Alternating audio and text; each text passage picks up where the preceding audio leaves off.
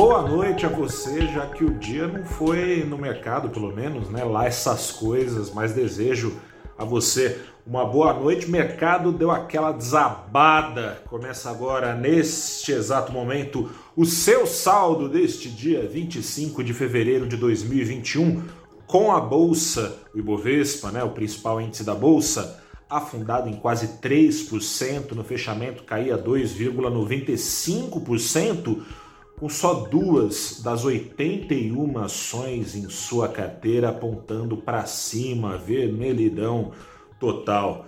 O dólar, num dia desses de aversão ao risco, assim como a curva de juros que foi lá para cima, dólar para cima também, dólar fechou o dia 1,7% mais caro, foi aos R$ 5,51 centavos. Foi um combo perfeito para a versão ao risco aqui no Brasil, estava programada para hoje, era aguardada com alguma ansiedade a votação da PEC emergencial, que de um lado uh, deveria propor ou propunha cortes de gastos de médio e longo prazo para compensar no curtíssimo prazo o pagamento de auxílios emergenciais. Ao fim e ao cabo, nenhuma coisa nem outra por hora vai ser foi adiada a votação da PEC emergencial para a semana que vem. As discussões vão correr até a terça-feira.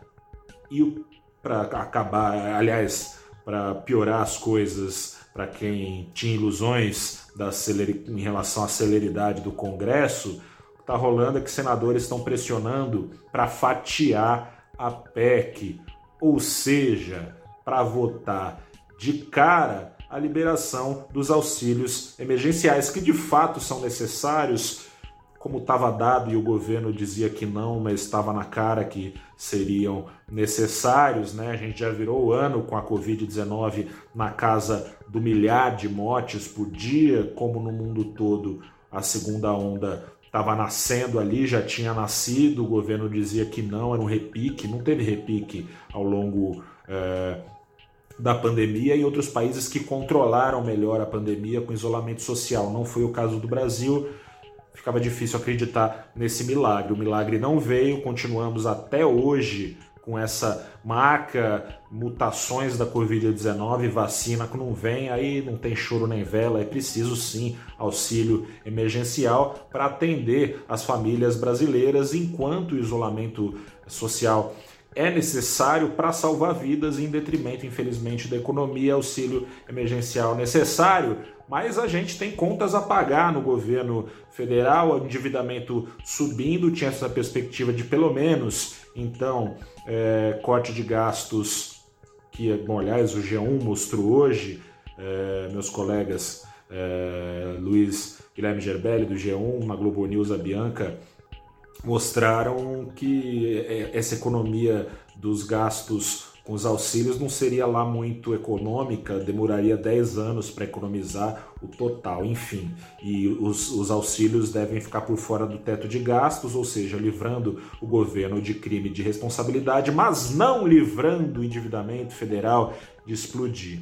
Enfim, mas nem corte de gastos pode ser que venha com fatiamento da proposta, porque seria votado então primeiro o auxílio liberando o governo a pagar, para depois, sabe-se lá quando, é, ajustes estruturais é, que prevêem gatilhos para momentos de crise que levem a corte de gastos, só depois então essas medidas seriam votadas, sabe-se lá quando. Para completar, a aversão lá fora o bicho está pegando, os, os juros dos títulos pagos é, os, esses, os rendimentos dos títulos do governo americano estão embicandíssimo para cima. Hoje eles passaram uma linha imaginária ali, uma barreira psicológica importante. Os juros dos títulos de 10 anos já estão pagando mais que a média do retorno com dividendos das ações que fazem parte do S&P 500, o índice que reúne as, as 500 empresas mais relevantes da bolsa americana.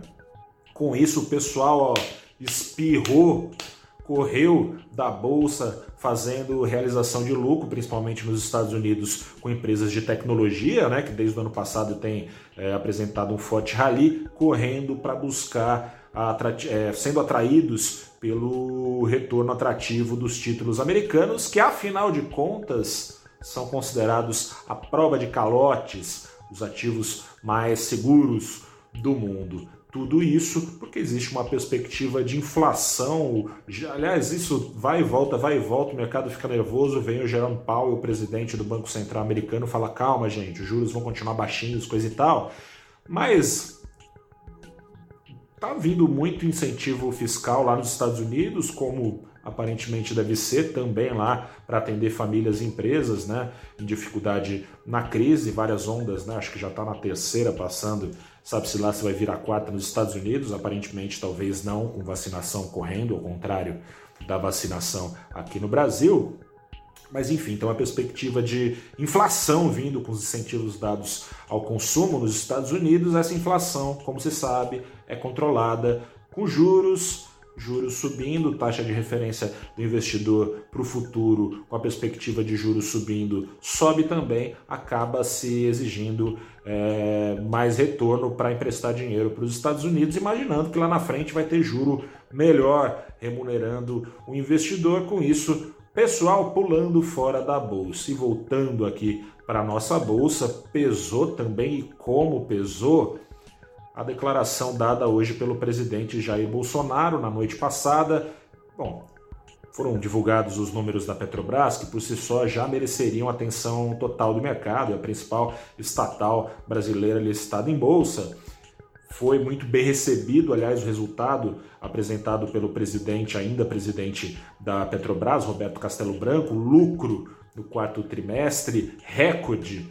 É as ações dispararam logo nas primeiras horas 3,5%, Bovespa ainda subia, mas já na virada da tarde começaram a perder força, apontaram para baixo e afundaram, de acordo uh, com as palavras uh, do presidente Jair Bolsonaro conforme elas permitiram afundar e trazer aversão aos riscos oferecidos pela empresa. O presidente segue repetindo ao mesmo tempo que reclama de preço, fala que não vai interferir. Bom, trocou o presidente lá, há de se esperar que não trocou para continuar a mesma coisa, sendo que ele vinha reclamando dos preços da Petrobras. Hoje ele falou que era inadmissível um presidente de estatal não se importar com visão social. O presidente é, falou que Silvio Luna vai trazer uma nova dinâmica para a empresa e que quem usa, depende dos produtos da Petrobras, que são gasolina, diesel, vai gostar muito dessa nova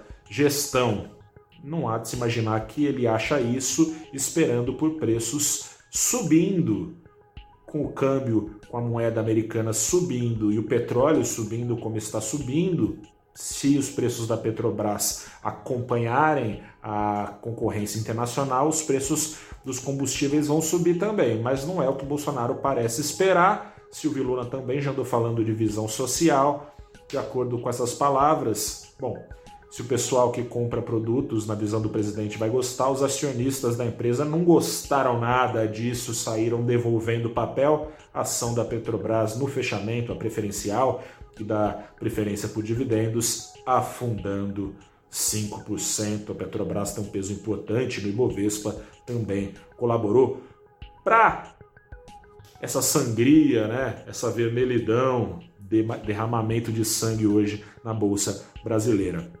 Amanhã eu volto para falar com você, saldo do dia, sexta-feira, saldo da semana também e saldo do mês de fevereiro, último dia de pregão do mês até aqui.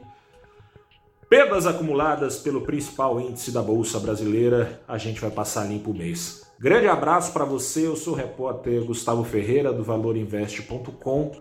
Aquele abraço e tchau.